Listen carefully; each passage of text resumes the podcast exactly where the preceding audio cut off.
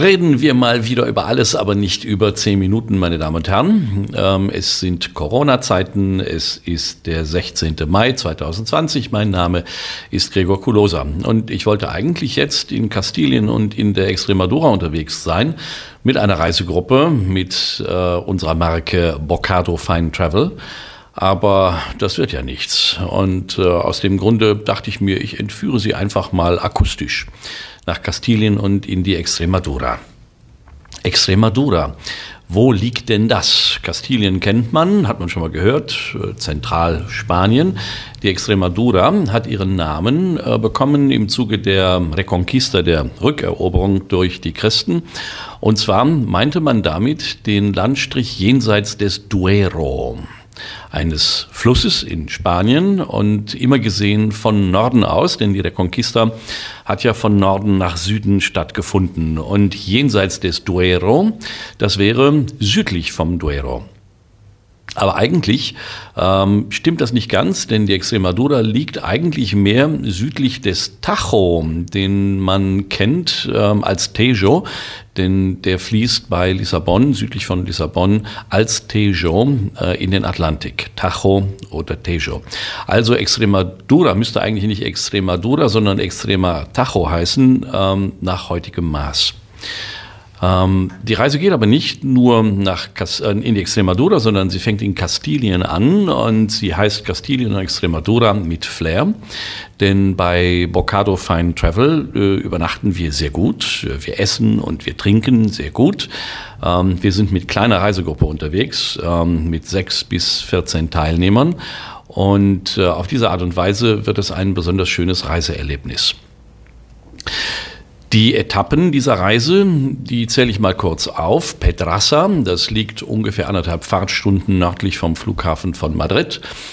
Wir schauen uns an Segovia, Avila, Salamanca, Zamora, die Sierra de Bejar, Juste, Cáceres, Trujillo, Guadalupe, Mérida, Elvas und Estremoz.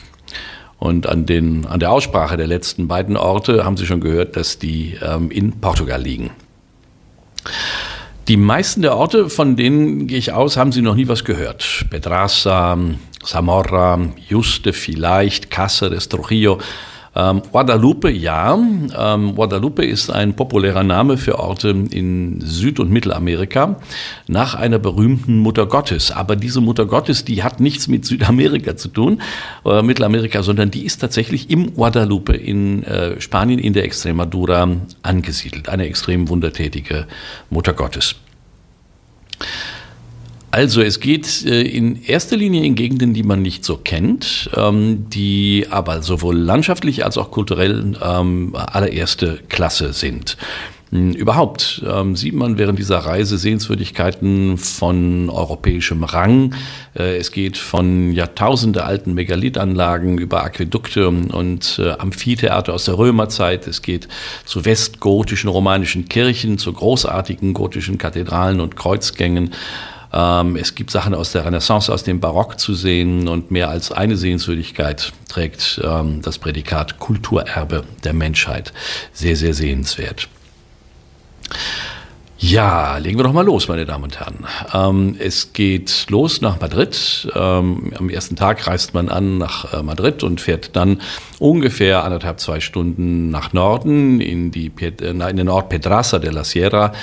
Ähm, ein sehr, sehr hübscher Ort, malerischer Ort. Äh, und da gibt es ein sehr, sehr schönes, gemütliches, historisches Hotel, Hospederia de, de Santo Domingo.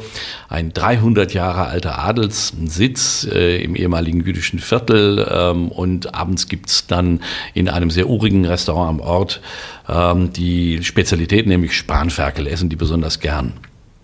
Am Tag drauf müssen Sie sich ducken, denn es gibt drei romanische Kirchen, eine schöner als die andere. Ähm, wunderschöne, einfache, zum Teil schroffe, aber zum Teil mit schönen Reliefs versehene ähm, Kirchen. Ähm, und äh, wir werden unser Vergnügen haben. Dann geht es nach Segovia, wo es den berühmten römischen Aquädukt zu sehen gibt. Ähm, es gibt an der Plaza Mayor dann einen Café und auch dort kehren wir ein ähm, in einem tollen Lokal um die Mittagszeit. Ähm, es geht zum Alcázar und äh, in Segovia gibt es eine total interessante alte Ordensritterkirche, die heißt Iglesia de la Veracruz, also ähm, die Kirche des, äh, des wahren Kreuzes und das ist ein, äh, ein romanischer Schatz äh, allererster Güte. Dann ähm, fahren wir am Tage drauf äh, zum Valle de los Caídos. Ähm, das ist scheußlich schön. Ähm, das ist äh, ein, eine monströse Kirche, die äh, Franco, der Diktator, in ähm, in einen Granitberg hat hineinbauen lassen unter unmenschlichem Leiden. Dort hat er sich auch bestatten lassen, liegt aber dort seit einigen Monaten nicht mehr. Der ist umgebettet worden. Dann nach Avila. Äh, Stadt der heiligen Teresa mit äh, fantastisch erhaltenen Stadtmauern und mit einem prächtigen Dom und mit einer tollen romanischen Kirche namens San Vicente. Ähm, und dann geht's nach Salamanca. Eine, für viele ist Salamanca die schönste Stadt in Spanien, eine typische Universitätsstadt und wir übernachten ähm, in einem sehr, sehr schönen Fünf-Sterne-Haus.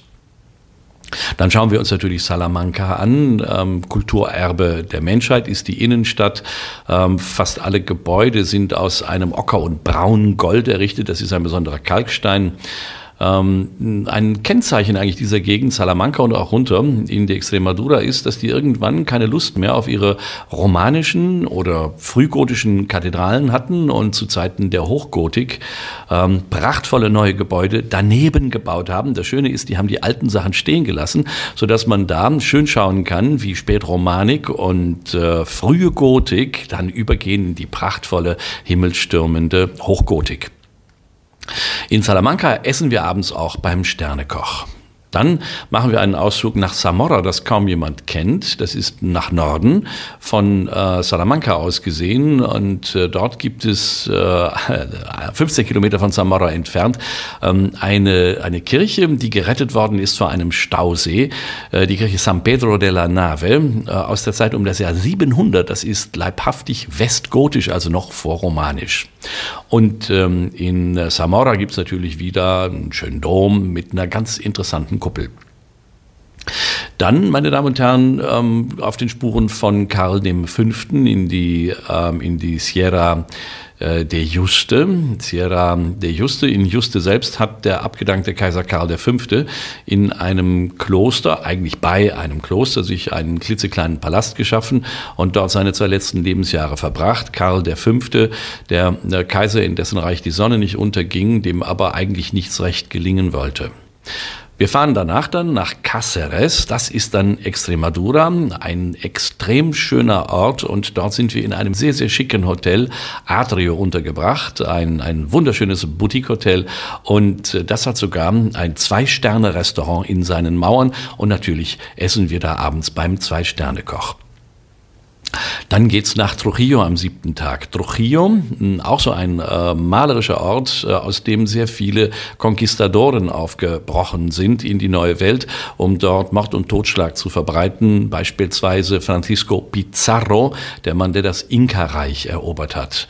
Es gibt eine sehr, sehr schöne äh, Plaza dort, äh, große Platzanlage, schöne Kirchen und äh, wir können auch äh, sehr, sehr gut Kaffee trinken mit toller Aussicht dort.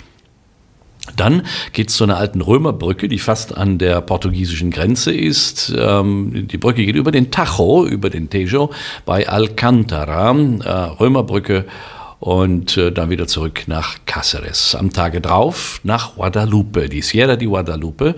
Äh, da gibt's dieses berühmte Kloster mit der Senora de Guadalupe, also dieser wundertätigen Mutter Gottes. Dann gibt's eine Weinprobe an der Ribera del Guadiana. Guadiana ist eine der großen, größeren Flüsse in Spanien. Und dann übernachten wir in einem sehr, sehr schönen ähm, Hotel in Merida. Merida ist die Stadt in, ähm, in Spanien, in der es noch das meiste aus der Römerzeit zu sehen gibt. Beispielsweise ein Theater und Amphitheater, ähm, eine römische Brücke und einen römischen Aquädukt und ein römisches Forum und einen Indianertempel, ein Miträum und ein römisches Museum. Also der ganze Tag ist dem alten Rom gewidmet. Äh, auch da werden wir wieder super gut essen und trinken. Dann äh, Richtung Portugal. Es gibt Megalithkultur zu sehen, einen Dolmen, der 4.000, 3.000 vor Christus ähm, entstanden ist und äh, schauen uns dann Azulejos an, äh, überschreiten die Grenze nach Portugal, gehen nach Elvas, äh, ist eine äh, prachtvolle Stadt mit riesigen Festungsmauern, äh, wo man sehr, sehr schön äh, bummeln kann durch die, ähm, durch die alte Bausubstanz. Und dann übernachten wir in vielleicht der schönsten ähm, Übernachtung äh, der ganzen Reise in einer Posada, einem alten Königsschloss, äh, Posada d'Arena äh, Santa Isabel äh, in einem äh, Ort namens Estremonge. Äh, ein prachtvoller Palast ist das gewesen und äh, das die letzte Nacht während dieser Reise. Ja, und von da machen wir uns dann auf ähm, nach Lissabon am anderen Tag. Das ist der elfte Tag der Reise und nur um von Lissabon wieder nach Hause zu fliegen. Eine tolle Reise, meine Damen und Herren, kulinarisch, landschaftlich, kulturell. Ähm, wir führen sie dieses Jahr nicht durch, 2020, aber nächstes Jahr ist wieder ein Jahr und äh, wir hoffen, dass es dann Corona-frei möglich ist. Und wir würden uns schon freuen, wenn Sie uns kurz Bescheid geben, ob Sie dann vielleicht dabei sind.